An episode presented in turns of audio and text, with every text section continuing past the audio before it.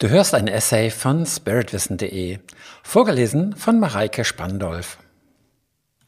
Eine Opferrolle basiert auf der falschen Annahme, nicht geliebt zu sein.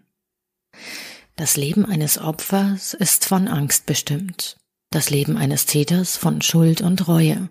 Wer sich über etwas beklagt, lehnt damit immer etwas ab. Darin ist immer eine negative Ladung enthalten. Indem du dich beklagst, machst du dich selbst zum Opfer. Der Weg in die Freiheit ist der Weg aus der Opferrolle in deine eigene Schöpferkraft hinein. Es ist der Weg der Selbstverantwortung.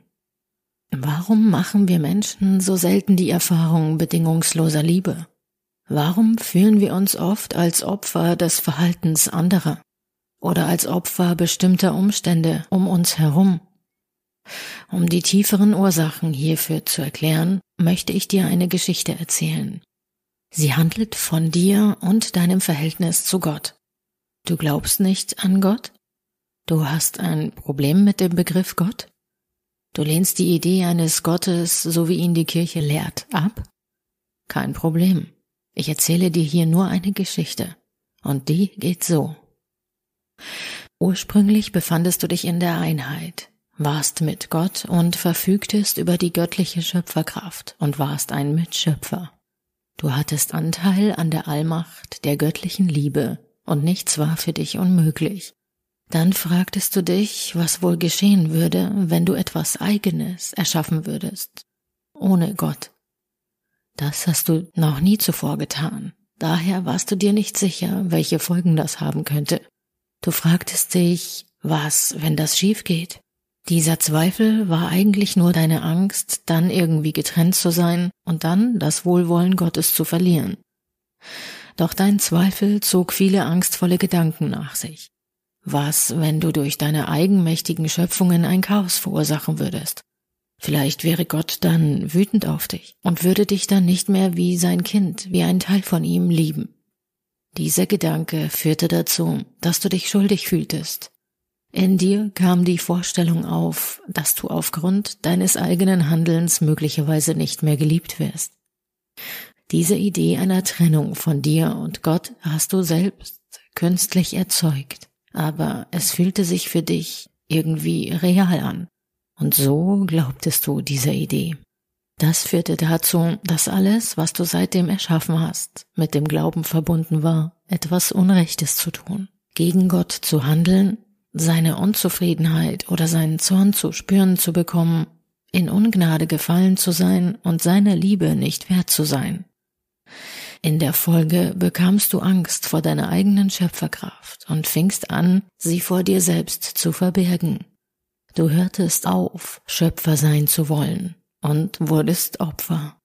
Du hast die Wirklichkeit auf den Kopf gestellt, indem du aufgehört hast, eine Ursache zu sein und anfingst zu einer Auswirkung von Ursachen zu werden.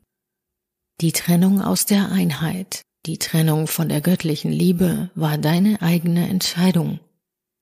Du fragtest dich, was wäre, wenn ich die mir gegebene Macht missbrauche? Und dann hast du dir deine eigene Welt erschaffen. In Angst. Du hättest Gott vorher fragen können und ihm deine Zweifel und Ängste schildern.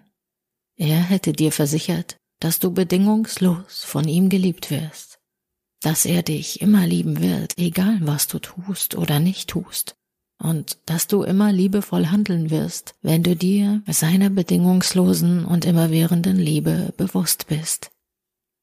Du kannst keine bösen Gedanken denken oder böse handeln, wenn du dir darüber bewusst bist, dass du der Liebe wert bist. Alle deine Angriffe auf andere resultieren aus der Vorstellung, dass du der Liebe nicht wert bist. Auch Adam und Eva fragten sich einst, was wird passieren, wenn wir in den Apfel beißen und so mächtig wie Gott werden? Und dann schämten sie sich und versteckten sich vor ihm. Du bist heute am gleichen Punkt. Du stellst dir die gleiche Frage. Du kaust auf dem gleichen Apfel herum.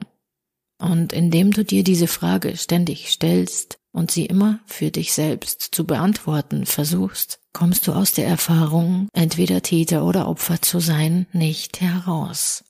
Täter und Opfer sind voneinander abhängig und zwei Seiten der gleichen Medaille. Der Täter braucht ein Opfer. Um sich als Opfer fühlen zu können, braucht es einen Täter. In deiner eigenen Welt bist du immer entweder das gute, unschuldige Opfer oder der böse Täter, der irgendwann für seine Fehler und Missetaten bestraft werden wird. Die Vorstellung von etwas Bösem kommt jedoch erst dadurch auf, dass du daran zweifelst, es wert und in der Lage zu sein, Liebe zu geben und zu empfangen. Doch du zweifelst daran und alle anderen in deiner eigenen Welt auch. Und so lange nimmt das leidvolle Spiel von Täter und Opfer in deinem Leben kein Ende. Die Frage, bin ich liebenswert, kannst du nicht für dich selbst beantworten. Dies ist eine angsterfüllte Frage und deine eigene Antwort darauf wird immer unbefriedigend für dich sein. Dein spirituelles Leben kann jedoch erst dann beginnen, wenn du diese Frage stellst und deine bisherigen Vorstellungen hierzu in Frage stellst. Wenn du das tust, wäre dies der Anfang deiner Heilung. Durch sie kannst du zu deiner wahren Kraft gelangen und deinen wahren Lebenssinn finden. Zweifle deine eigenen Zweifel an. Negiere deine eigene Negativität. Das wäre der Wendepunkt. Es wäre das Ende deines Abstiegs in die Materie und der Anfang deines Aufstiegs in den Himmel. Überlasse die Frage, ob du liebenswert bist oder nicht, einfach dem Universum oder Gott, wenn du es willst. Du weist damit die Vorstellung zurück, dass du von Gott getrennt bist. Du weist die Vorstellung zurück, du seist nicht liebenswert oder die anderen seien nicht liebenswert. Du weist damit die Vorstellung des Bösen zurück, da es lediglich eine aus der Angst geborene Idee ist. Du weist die Vorstellung zurück, dass du Gottes Macht missbrauchen könntest. Stelle die Frage, bin ich liebenswert an Gott oder ans Universum? Und dann warte ab, sei wach, nimm wahr und schau dich um. Beobachte. Dann wirst du eine Antwort finden. Du hörtest einen Beitrag von spiritwissen.de. Den Text zu diesem und 140 weiteren Themen kannst du jederzeit auf meiner Website nachlesen. Und falls du weitere Podcast-Beiträge dieser Art hören möchtest, abonniere meinen Kanal, hinterlasse ein Like oder deinen Kommentar, denn es würde mich motivieren, in diesem Stil weiterzumachen. Bis dahin, herzliche Grüße, Sven Oliver Wirth von spiritwissen.de.